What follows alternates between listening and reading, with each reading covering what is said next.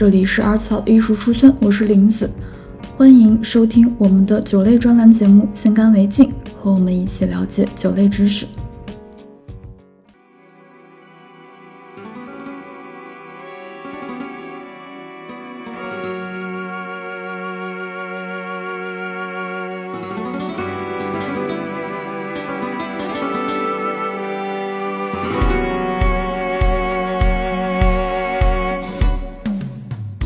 大家好，这里是艺术出圈 Arts Out 先干为敬栏目，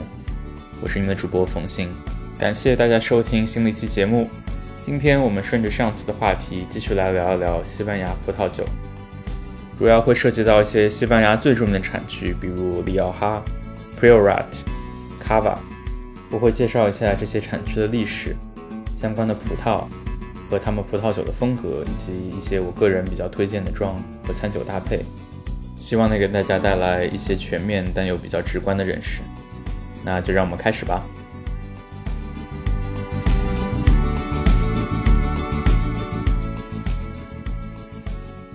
相信无论是西班牙葡萄酒的小白还是老饕，提到西班牙葡萄酒，一定会想到的第一个产区，那就是大名鼎鼎的里奥哈 （Rioja）。在一份2017年相关的行业数据中，里奥哈占据了西班牙总出口葡萄酒的。百分之八十，无论是在数量上还是在金额上，据估计，全球至少有四千万葡萄酒爱好者都曾品尝过里奥哈的佳酿，所以里奥哈是名副其实的享誉世界，而且让西班牙人最自豪的一个产区和葡萄酒。那里奥哈的地理位置大概在西班牙的中部。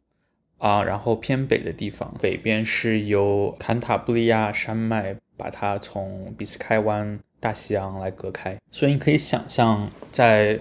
里奥哈比较靠北的地方，它其实还是会多多少少受到一些大西洋的湿气的影响。然后再加上它因为靠近这座山脉，所以说它的海拔会相对来说高一点，相对应的所产出的葡萄的味道就会更加的清新感会多一点，然后酸度会高一点。这片小区其实就靠近我们熟悉的巴斯克地区。有一个小省叫做阿拉瓦，所以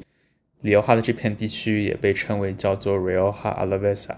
那么顺着 Rioja Alavesa 里奥哈阿尔维萨这个产区往南一点，就来到了我们最核心的里奥哈产区，叫做里奥哈 Alta，也可以理解为是高的里奥哈，或者说是上里奥哈。那这是被认为是传统上最经典的里奥哈产区，在那个埃布洛河的河畔，而且。啊，也包括了里奥哈自治州的首府叫 Logroño，是里奥哈这个商业贸易往来的中心，也是一个非常重要的港口。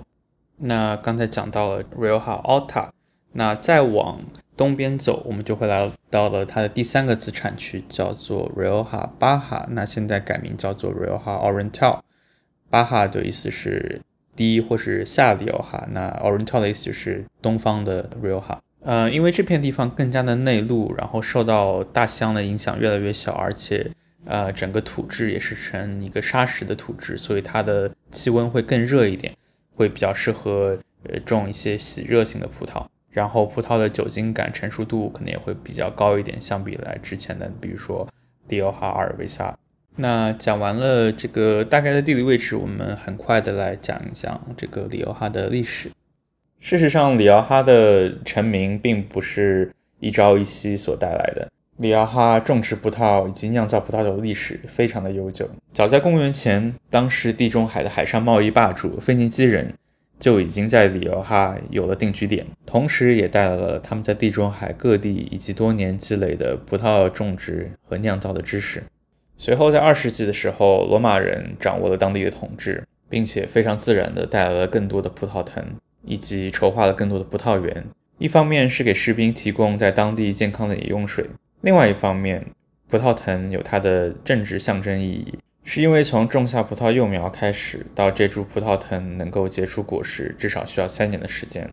罗马人想告诉这些被统治的地方，We're here to stay，我们是要在这边长期待下去的。而正如像勃艮第一样。中世纪的时候，天主教的僧人们为了筹集资金以及作为宗教用途，更加扩大了里奥哈种植葡萄的面积。而且有资料表明，在十三世纪的时候，里奥哈就已经出口葡萄酒去世界各个国家了。随着产量的不断扩大以及出口量的增加，里奥哈人也觉得应该用些方式来保护自己在国际上的名誉。无论是对于葡萄种植、酿造以及葡萄酒出品的把控，还是在运输过程中的防伪标签，里奥哈人自16世纪以来就开始逐渐完善法律法规，来保护这些得来不易的名气以及荣誉。这些非常先锋而且高明的举措，也成为了之后20世纪初西班牙在国家范围内制定葡萄酒相关法律法规的一个基础。里奥哈也毫无意外的，在1925到1932年之间，成为了第一批由西班牙官方认定的法定产区，叫做 Denominación de Origen，简称 DO，翻译过来就是指定来源地或是法定产区。随着法定产区一起成立的，还有一个机构叫做 Consejo Regulado，也就是里奥哈葡萄酒管理委员会。这个委员会在之后的几十年中不断的努力优化法律法规以及对于品控的把握，使得里奥哈在一九九一年的时候成为了西班牙历史上第一个优质法定产区 （Denominación de Origen Calificada），也叫 DOCA 或者 DOQ，以区别于剩下所有的法定产区 DO。由此可见，一般西班牙人对里奥哈的认同以及自豪。讲了这么多，那里奥哈的葡萄酒究竟是什么样子的呢？其实大概有百分之九十的里奥哈葡萄酒都是红酒，剩下有百分之十大概是白葡萄酒、桃红型葡萄酒以及非常少量的气泡酒。那里奥哈红酒扛把子级别的葡萄就是大名鼎鼎的丹珀 （Tempranillo）。丹珀是来自一个西班牙词汇 “temprano”，意思是早 （early）。它是一个开花很早、结果很早，而且成熟也很早的葡萄，而且产量是处于中高。嗯，而且现在有研究表明，Tempranillo 丹珀这个葡萄是原生于埃布洛河 （Ebro River） 的流域的。埃布洛河的地位就相当于整个伊比利亚半岛的母亲河，它从里奥哈一直贯穿到 Navarra、阿拉贡，然后从加泰罗尼亚的出海口流向地中海。甚至于伊比利亚 （Iberian） 这个词都有可能是 Ebro River 从而演变而来的。由此可见，丹珀 （Tempranillo） 是一个彻彻底底土生土长的西班牙葡萄，在千百年的演化中更加适应里奥哈当地的风土跟气候。而丹珀其实在七十年代以前并不是里奥哈的主流。另外一个西班牙的土生土长的葡萄，我们之后会讲到 Granacha（ 哥海纳），其实占了大多数种植面积。而如今，随着大家对于丹珀的认识渐渐变多，丹珀从当时七十年代只有百分之三十的种植面积，已跃到如今的百分之七十五，成为了里奥哈产区当之无愧的顶流以及代名词。那这些种植面积其实也会反映到最后的陈酒上面。我们知道里奥哈其实是一个混酿酒啊，大概一个比较典型的里奥哈混酿是百分之六十到百分之八十的葡萄是丹珀，剩下百分之二十可能会是。Granacha 哥海纳，或者说是 Mazzuelo Graciano，丹珀的味型主要是偏红果类。所谓红果类，就是可以想象红色颜色的水果，比如说红色的樱桃、红色的李子，还有比如说草莓，甚至酸度高一点的时候会有覆盆子的味道。另外，丹珀会提供一些，特别是成年以后，会提供一些比较复杂的皮革和一些香料的味道在里面。在结构方面来讲，丹珀是一个。中等的葡萄，比如说中等的酸度、中等的单宁、中等的酒精感，所以为了弥补有时候酒精的不足，尤其是在一些比较冷的产区，那酿酒师们普遍比较喜欢用哥海纳作为一个混酿的搭档，因为哥海纳在提供充足的红果味的同时，也会提供比较高的酒精度，使得它最后酒体成一个比较平衡的感觉。随后刚才提到的 Mazzuelo 还有 Graciano。是两个比较小众的葡萄，一般会提供一些更深的颜色、更高的酸度，还有一些香料和香草的味道。除了葡萄品种以外，另外一个非常大的造就了里奥哈酒的风格的一个因素就是陈年，特别是木桶陈年。里奥哈也许是世界上极少对于木桶陈年有着非常严格要求的产区。我可以想到的别的例子，比如说是。意大利的 Barolo 或者是 Brunello di Montalcino。Rioja 按照酒在木桶中和瓶中的陈年的长短把 Rioja 分成了四个档次。第一个档次叫做一般酒，或是叫做 Generico。它对于酒是没有一个明确的陈年标准的。但是越往上，到了第二级叫 Crianza。Crianza 可以理解为孕育的意思，所以你可以想象它比一般的那些酒有了更多的孕育的时间，就意味着在木桶中的陈年的更久。法律上要求它必须在木桶中陈年至少十二个月。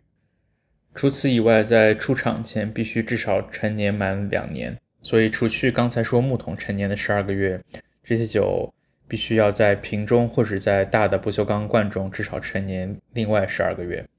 而第三个等级叫做 Reserva，中文可以理解叫做典藏级。那它对陈年的要求会就会更高一点了。除了刚才说的桶中陈年十二个月，它必须要求在装瓶之后还要陈年六个月。而且总陈年时间不得少于三年，才能把酒放到市面上去销售。那我们最后还有一个陈年更久的一个级别，叫做 Grand Reserve，你可以想象成尊贵典藏，它的陈年时间就更多了。它要求在木桶中至少陈年两年，在瓶中也至少陈年两年，而且他还要求这瓶酒总陈年时间不得低于五年。我相信大家听到这里可能已经晕了啊！对于这些数字，不过没有关系，一会儿我会把这个图片放在下面。啊，其实我当时学的时候自己也挺晕的，而且就不禁要产生一个问题：为什么这么事无巨细的去规定这些桶中陈年、瓶中陈年以总陈年时间呢？我个人的理解是在19世纪的时候，里欧哈受到了很多法国酿酒的影响，特别是波尔多的影响。那我们知道波尔多传统上是很注重木桶陈年的，因为主要的葡萄是赤霞珠 Cabernet Sauvignon，那它是一个单宁极高的葡萄，所以需要很多的桶陈的时间去软化这个单宁，而且在这个过程中木桶会增加很多特别的木头的风味在里面。大概在十九世纪的时候，西班牙酿酒师，特别是里欧哈酿酒师和法国波尔多的交流非常的多。原因是在一八三零年代到六零年代的时候，爆发了三次西班牙卡洛斯内战，也叫做 Carlist War。那在这个战乱的时间当中呢，很多嗯里奥哈的酿酿酒师就纷纷逃到啊波尔多去，一方面是避难，另一方面也是趁机去学习一些法国的先进酿酒知识。而另外一方面，大概没过二十多年，在一八九零年的时候，法国爆发了一个非常严重的根瘤蚜病。那么这个病是其实是一个只针对葡萄藤的一个害虫。然后当时将近有三分之二的法国葡萄藤都被这一个外来入侵的害虫给毁灭了。那以至于以至于整个法国到了一个没有葡萄可以酿酒的地步。啊，波尔多的大庄们为了规避这些风险，啊，纷纷南下。那么他们首当其冲想到的地方就是西班牙，因为首先西班牙与法国接壤，那其次就是西班牙的整个呃内陆环境，它的土壤结构，嗯，不太适合这个根瘤蚜虫害的生长。然后其次也是因为里欧哈自古以来的酿酒盛名。很多法国酿酒师纷纷落户在了里欧哈，也带来了他们对于葡萄酒的理解。当时法国酿酒师主流选择的用的桶的类型，可能还是法国桶，甚至有时候会用一些俄国桶。但西班牙人可能会觉得法国桶首先太贵了，而西班牙在大航海时代之后，北美大陆有非常多的殖民地，那这些殖民地就盛产美洲白橡木。当时与新大陆的贸易基本上是西班牙把生产好的工业品或是成品，比如说是葡萄酒，运到北美，那北美以原材料作为交换，所以理所应当的，北美白橡木成为了西班牙葡萄酒统称的首当其冲的选择，而不是法国橡木。而他们当时也发现，北美橡木所带来的味道比起法国橡木要浓郁的许多。大部分时候我们会认为，呃，美国橡木会有浓烈的椰子味，还有一些，比如说，嗯，茴香的味道，而法国橡木更多的是像那种香草味。一方面是由于两种橡木的品种不同，另外一方面，你可以想象新世界的殖民地，他们普遍的纬度比较靠南，所以树木生长起来会比较快一点。那在法国一般是比较靠北的地方，那所以它可能生长的会慢一点，以至于木头纹路以及木头纤维缝隙来讲的话，美国橡木的缝隙会更开一点，所以它的味道可以融入的更多。而法国橡木它的木纹会更紧密一点，使得它的味道不太容易被吸出来。而我觉得这可能恰恰契合了西班牙民族个性中浓烈的一面，他们刚好就喜欢这个味道，所以使用美国木桶成为了呃一直以来的一个传统。当然，现在法律没有明确规定一定要使用美国木桶，但是有相当一部分的传统的里奥哈酿酒商会使用美国木桶，而不是法国木桶。除了历史上的原因使得里奥哈使用了很多木桶陈年，还有一个原因可能是风格上的。一个选择，我们知道很多新的葡萄酒，其实他们刚开始在市面上出售的时候是很难入口的，特别是一些波尔多，非常非常的酸涩。其中这个涩的来源叫做单宁，其实是一种多酚物质。那像我们茶里面有茶多酚，也有茶单宁，所以有时候茶喝上去也是涩涩的。那单宁会随着氧化以及陈年慢慢变成其他物质，所以在口感上就不会那么涩了。所以这就是另外一个陈年的好处，不光是增加风味，另外一方面也是让它的口感更加的细腻柔顺。里欧哈的酿酒师们普遍觉得，就是与其让你买完酒在家里不能喝，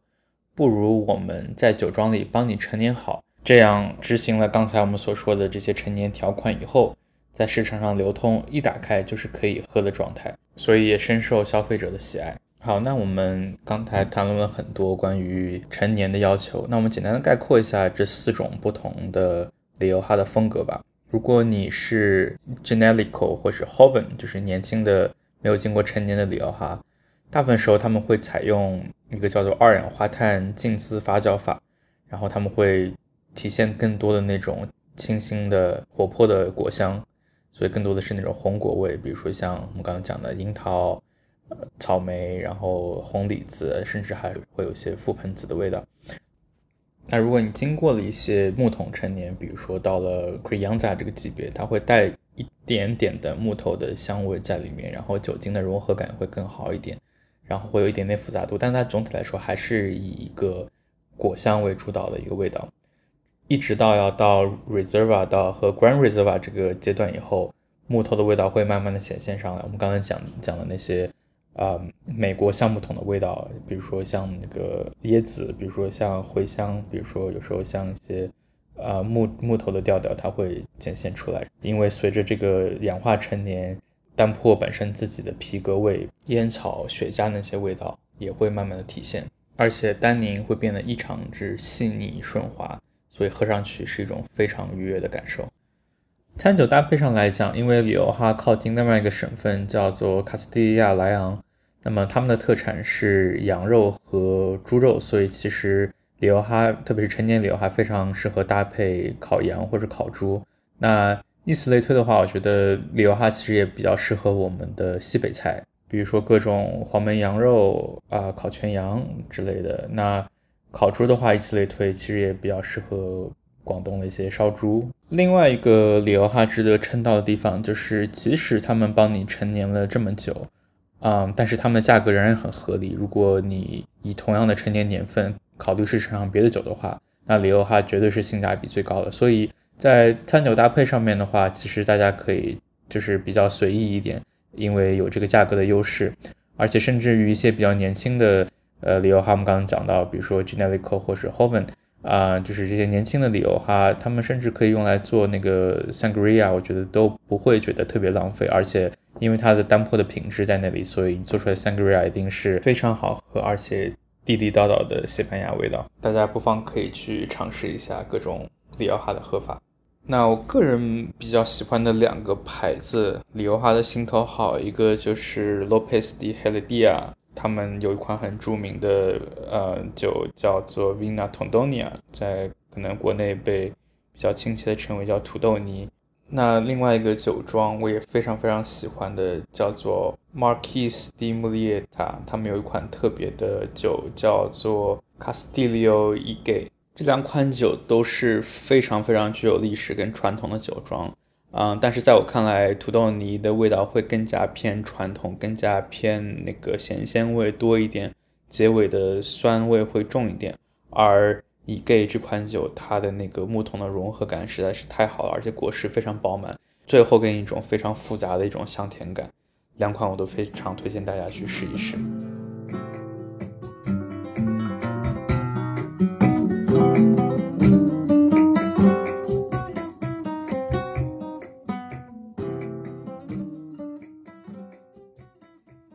好的，那以上我们就把里奥哈简单的介绍完了。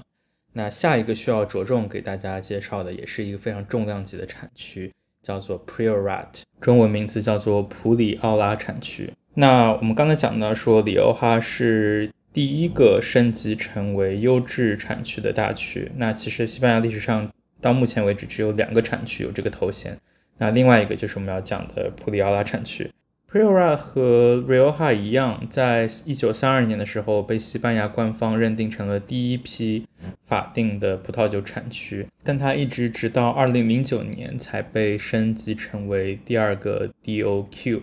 啊，比 Rioja 整整晚了十八年的时间。那从八十年代以后，在国际市场上真的是后来居上，大放异彩啊，所以实力也是不容小觑的。那我们接下来先讲讲 p r i a t 的地理位置到底在哪里啊？它处于加泰罗尼亚省，所以大家可以想象在西班牙的东北角。那加泰罗尼亚的首府是大家都知道的巴塞罗那。那 p r i a t 这个产区其实往巴塞罗那的西边走大概两个小时的车程，离另外一个加泰罗尼亚自治区非常重要的城市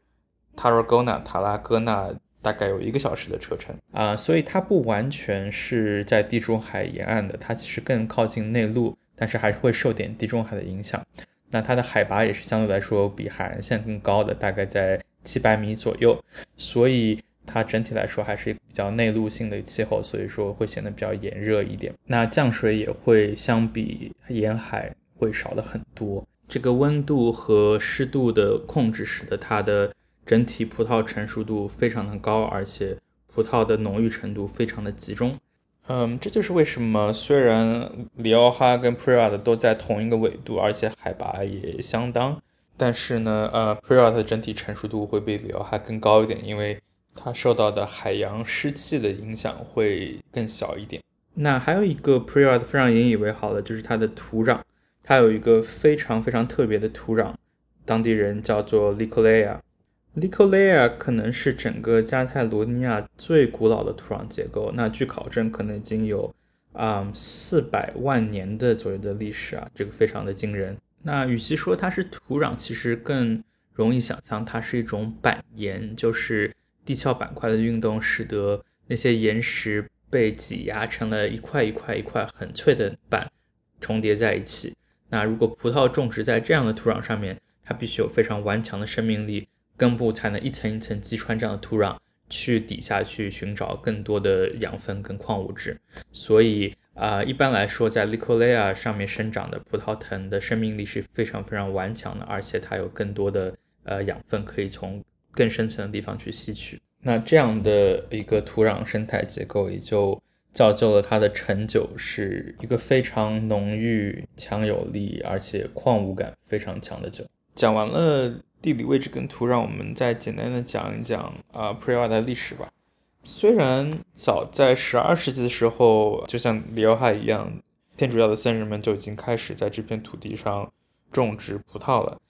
但因为整个加泰罗尼亚地区是跟法国接壤的，所以在十九世纪末的根瘤蚜虫害大蔓延的时候，其实整个葡萄田也是被完全毁掉了。然后就是随着近代巴塞罗那地区的兴起，那更多的年轻人进城务工，而不会再像他们祖辈一样守着一片葡萄田去种。而且 p r i a 其实是一个被群山环绕的这么一个小高地，种植葡萄以及采收往往都是要靠人工的，所以其实非常辛苦。当时 p r i a 还没有这么出名，所以种葡萄酿葡萄酒其实也赚不了多少钱，不如去巴塞罗那打工，呃来得好。所以这片产区也就被渐渐的荒废掉了。而且加上之后发生了很多事情，比如说西班牙大流感、一战啊、西班牙内战，还有二战，还有之后的弗朗克独裁统治，一直到七八十年代，才有人真正的想说恢复这片田地当年的荣光。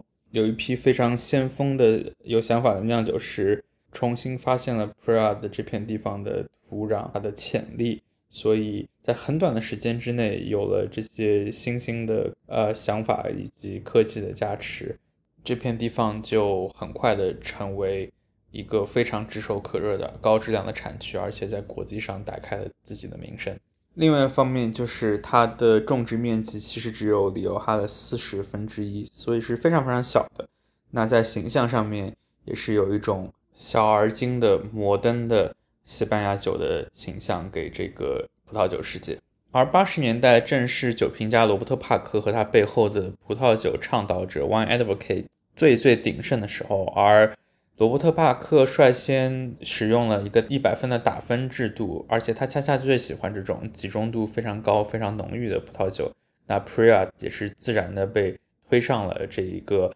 非常高的位置。同时也取得了非常高的分数，至今也是如此，所以这就是他被后人所知的另外一个原因。而这种小而精的、注重质量、注重风土的这种理念，也体现在了他之后的法律法规的制定上面。如果说打个比方，里欧哈就相当于波尔多，注重这个历史，注重庄的名气，注重陈年。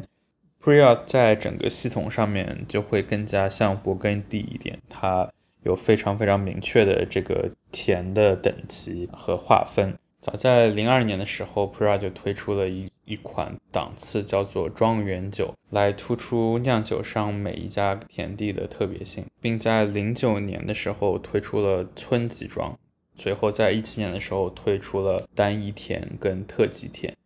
当然了，包括里欧哈在内，现在很多西班牙的产区都有这个趋势。啊，来更加的去探索风土，然后更加的细致的规范更小的田地的范围。但 Pria 它绝对是在这个方面最最先锋的一个产区。那说完了以上这些，我们来讲讲 Pria 到底是用什么葡萄来做的吧。那其实跟里欧哈一样，Pria 主要是产红葡萄酒，大概有百分之九十五。那相比较里欧哈不同的是，之前我们说在里欧哈混酿中做配角的歌海纳。Granacha 这期在 Pria 当中是真正的主角。Granacha 我们之前有稍微提到一点，它的红果味非常的充沛，然后呢，它的酒精度也会非常的高。但对于呃酒庄来说，它最重要的一个好处其实是它的抗风以及抗干旱。它在降雨非常少的地方，仍然能非常顽强的生存下去，并且产出不错的收成。嗯，其实，在 Pria 也经常刮一个风，叫做 Ciezo。Ciezo 是一个非常干旱的风，然后它可以把地面上所有的水汽给带走。那其实，在这样的环境下面，很多葡萄都是难以生存的。但是 Granacha 格海纳是可以。呃，同样的例子，在南法会刮一个风叫 Mistral，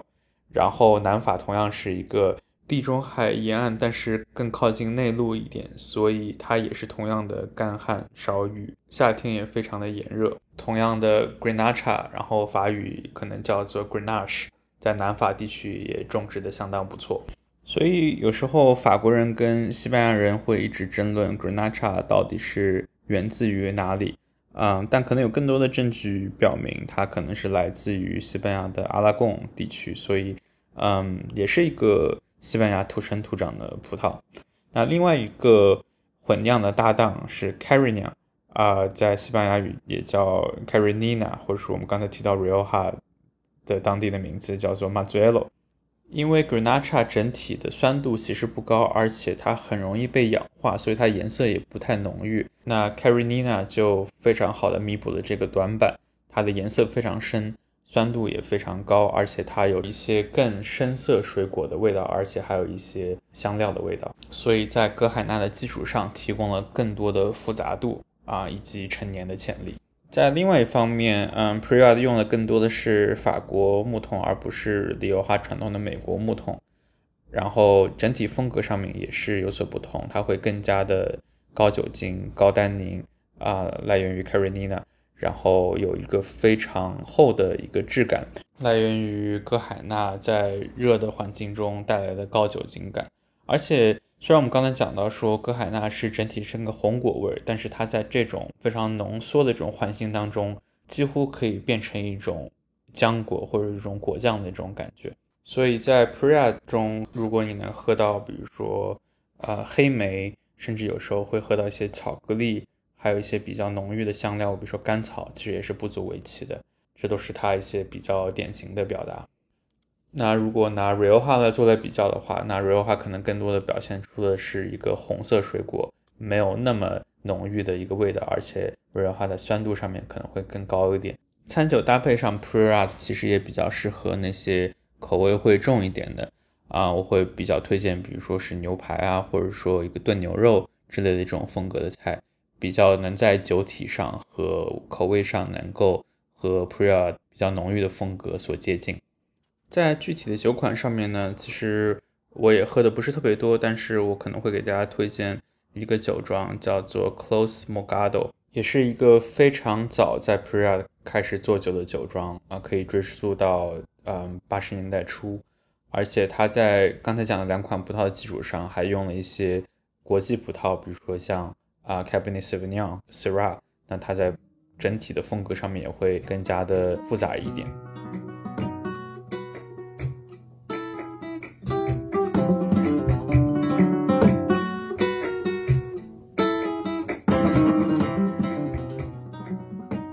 既然我们已经来到了加泰罗尼亚，我们就不得不说另外一个加泰罗尼亚地区非常有名的类型的酒，那就是 Cava 起泡酒。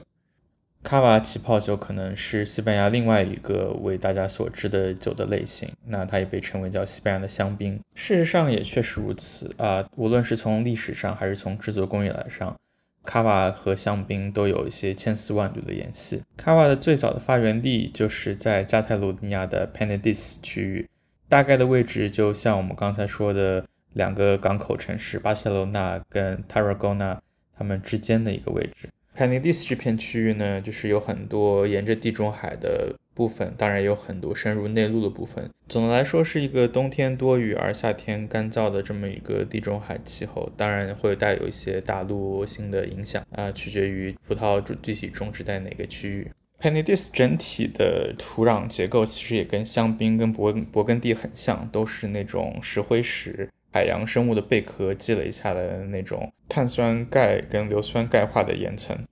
这种土壤结构呢，它像一个海绵一样，它很多孔，所以很容易吸水，那可以给葡萄充足的水分，即使在非常干旱的时候。那它还有个好处呢，就是它的酸碱度的碱性比较大一点。那植物为了对抗这种碱度，它需要产生更多的酸，那这些酸会随着这个树枝一直流到葡萄的内部，所以。一般来说，在石灰石岩上生长的葡萄，它的酸度也会比较高。这就是为什么啊，一些气泡酒那些讲究非常清新呃风格的酒，比较适合种在这样的土壤结构上面。这就是啊，卡瓦跟香槟在土壤层面上的这么一个联系。卡瓦虽然普遍被认为是一个平价版或是一个现代版的香槟，但其实它也有大概一百三十年到一百五十年的历史了。我们之前有讲到过，在十九世纪末，大概在一八八零年代的左右，那欧洲特别是法国爆发了根瘤蚜虫害啊，席卷了整个欧洲。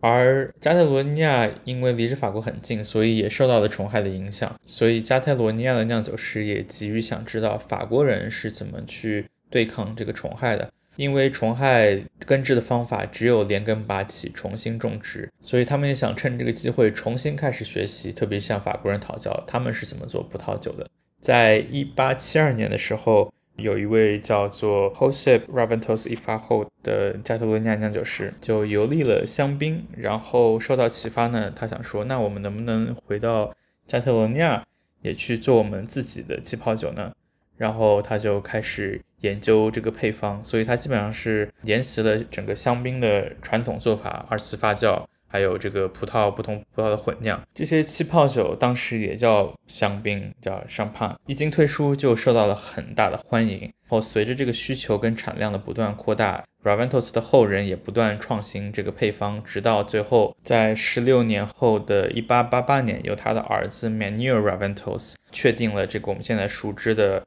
卡瓦的混酿的呃原型，就是用三种本地葡萄啊 s h a r e l o s Macabeo 和 Parellada。那我们刚才讲到 Prior 的时候说，在十九世纪末二十世纪初的时候，呃，年轻人都不愿意去做葡萄了。为什么？因为巴塞罗那。还有 Tarragona 这些港口城市啊，逐渐工业化，然后变成一个非常有活力的呃新兴大城市。这些城市的劳动力的喝酒的需求，其实只有直接带动了这个卡瓦的这个产量。那除了 Raventos family 呃先开始做卡瓦以后，剩下也有很多人也去效仿这种做法，所以整个在 Penedès 区域，在整个加泰罗尼亚区域。卡瓦就有了非常好的市场基础，然后得以一直发展下去。呃，但其实那个时候的卡瓦可能还不叫卡瓦，可能就叫做 champagne 或者说气泡酒。一直到一九五零年的时候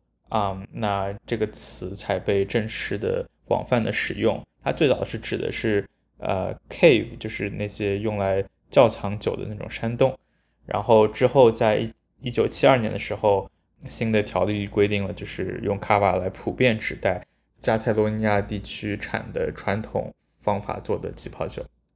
那我们简单讲一讲什么是传统法。那呃，起泡酒顾名思义，里面是有二氧化碳的。那这个二氧化碳呃有很多种方法可以融合在酒里面。那传统的香槟方法是，我们先酿一个没有气的白葡萄酒，大概在十二度左右，然后这个时候我们把它装瓶。然后在瓶子里面装一点点的糖跟一点点的酵母，那使得那些酵母可以在十二度的酒的环境下面第二次发酵在瓶子中啊，那然后把瓶子用一个盖口封好，然后在一个压力的环境下面，那那些酵母吃完了糖以后，它们会产生更多的酒精，大概在零点五度的酒精和更多二氧化碳，但那些二氧化碳就被呃相当于关在了这个瓶子里面。经过几个月的不断的融合，这些二氧化碳会慢慢的均匀的分布在这个酒里面。那我们再打开的时候，这瓶酒就是有气泡的了，而且它的度数会比之前会稍微略高个一度到半度左右。那这就是所谓的香槟方法，或者说传统方法，也叫瓶中二次发酵法，用来产生二氧化碳。那这样的方法会有个问题，就是因为我们加入了额外的酵母，这酵母总有一天会把里面的残糖吃完。然后会死去，那死去的酵母会留下来一个叫做酒泥的一个浑浊的沉淀物。虽然酒泥可以增加很多这个酵母的香气、面包的香气，但是呃，这些沉淀物总来说还是会影响口感跟整个清澈酒体的美观。所以最后大家会做一个动作，就是把这些酒泥慢慢的转到瓶口，然后再统一把瓶盖打开，用。瓶中已有的二氧化碳压力把这些酒泥给喷射出去。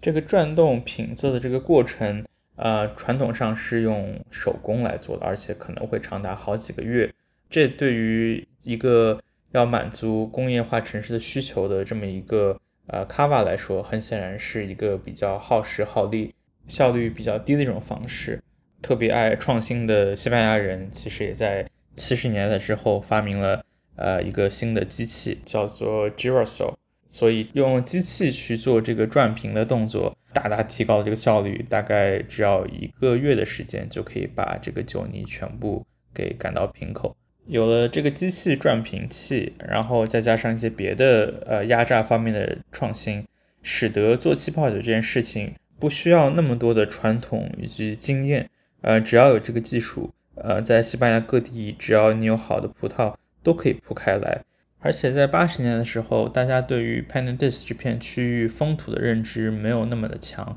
所以就导致卡瓦这个法定产区呃的管理上面出现了一些疏忽，以至于在 Penedès 在加泰罗尼亚之外的地方用传统方法做的气泡酒也可以叫做卡瓦，呃，以至于现在有七个西班牙的自治州，一百五十个以上的嗯市县。都可以去制作卡瓦这款气泡酒，而且都可以合法的打上卡瓦蒂欧这个法定产区的标识。嗯，虽然这个做法在提升产量、包括提升出口量上面是有好处的，但是它也埋下了很多隐患。首先，为了迎合所有既有的产区，那在法律法规上面可能只能取一个，比如说啊非常笼统的框架，对于风土的定义也不会那么的明确。那这就会直接导致了最终生产出的卡瓦气泡酒，它的质量就会有一些参差。在当时那个年代，也许没有什么问题，因为可能大家更注重的是出口量，嗯。而不太注重每瓶的质量，因为反正市场的预期也是，这就是一个稍微差一点，但是性价比很高的香槟，那何乐而不为呢？呃，但是直到今日，那西班牙人，特别是加泰罗尼亚人，对于卡瓦的重视会越来越多，他们觉得说，我们应该体现更多的优质的产品，更多当地的风土，以及更多的更严格的对于这个制作工艺的这个要求。卡瓦这个 DO 其实也在与时俱进，嗯，也像比如像里欧哈一样推出了一套成年的系统，从一般的卡瓦到 Reserva 级别的卡瓦，到 Grand Reserva 级别的卡瓦，到最后的比如说单一优质原级别的卡瓦，叫做卡瓦迪帕拉黑卡利菲卡多，啊，那严格到说必须要有十年以上的葡萄藤，然后必须要产自同一个葡萄园。然后需要成年至少三年以上，然后必须要经过一个啊委员会的评审等等等等来控制它的质量。呃，但是呢，仍然有一些有想法的酿酒师们觉得卡瓦还是不符合他们心中对于高质量起泡酒的预期，尤其是在那些传统最早 Penedis 卡瓦产区的酿酒师们，所以他们成立了一个自治。组织叫做 Corporate Nut，然后他们会在自己的酒上打上这个标志，来体现自己的不同以及对于啊独特风土的这么一个追求。所以我们看到卡瓦现在正在努力的摆脱这个八十年代疯狂扩张带来的这个口碑上的诟病，不断的更多的有风土概念，然后更高质量的卡瓦会在市场上慢慢出现。所以。啊，也希望大家对卡瓦不要有太多的偏见啊。其实现在的卡瓦的质量是非常非常高的。那卡瓦用的葡萄，我们刚才有稍微提到过一下，就是三个，一个叫做 s h a r e l o 一个叫做 Macabeo，然后另外一个叫做 p e r i a d a 这是嗯白色起泡酒。那当然桃红酒的话，可能会用到一些红葡萄啊，比如像我们刚才提到歌海纳 Grenache 啊，比如说像 Monastrell，还有一些用到比如说黑皮诺。啊 t r i p a d 之类的，有点类似于传统的香槟三种葡萄混酿，用的是霞多丽、呃黑皮诺跟慕尼耶。那卡瓦这三种葡萄其实也起到了三种不同的作用啊。那 s h a r e l o 主要提供一个非常清新的一个酸度，然后 Macabeo 提供一些非常花香、花果香的这香气，然后 p a r i a d a 是提供一些酒精感去支撑整一个口感跟跟整一个顺滑度的，所以就很像。霞多丽提供了酸度啊，像黑皮诺提供了香气，跟慕尼叶提供了酒体，这种感觉是一样。所以你会看到，在这方面，卡瓦跟香槟也是有很多联系在里面。嗯，总的来说，口感方面，如果我们讨论一个呃比较典型的卡瓦混酿跟香槟混酿，因为卡瓦还是在这个陈年的呃要求上面没有香槟那么高，那所以它会缺少一些些这些。我们说面包的香气啊，酵母的香气，就缺少一些这样的复杂度。然后可能在收尾方面，余味儿可能也没有香槟那么长，或者那么有矿物感。当然，这只是呃传统上理解的一种一概而论啊。就像我刚才说的，卡巴现在有非常非常高质量的产品，我相信质量上的话也是完全可以跟顶级的香槟去媲美的。那餐酒搭配方面，其实跟香槟也是一样，会比较推荐。大家去搭配一些清爽的海鲜，特别是比如说，你可以想象一下加特罗尼亚地中海，对吧？也是生产海鲜的地方。比如说搭配一些生蚝，或是一些海鲜饭，我觉得是非常非常适合的。具体的酒款上面，我会非常非常推荐我们讲的卡瓦的创始人 Raventos Family，他们现在二十代的后人仍然在做非常高质量的起泡酒。当然，他们现在已经不叫卡瓦了，他们换了一个更小的。法定产区叫做 Conca di l a n i a 那其中一款起泡酒叫做 De la Finca，from the farm，就是从呃农田里面来的。它使用的葡萄是来自于一个1964年的老藤，还有使用了三十个月的酒泥陈年，然后没有添加任何的糖，所以它整体的风格是既干净又复杂，又是一个非常矿物感很强的，而且它的性价比非常非常高，强烈推荐给大家这款 De La Finca。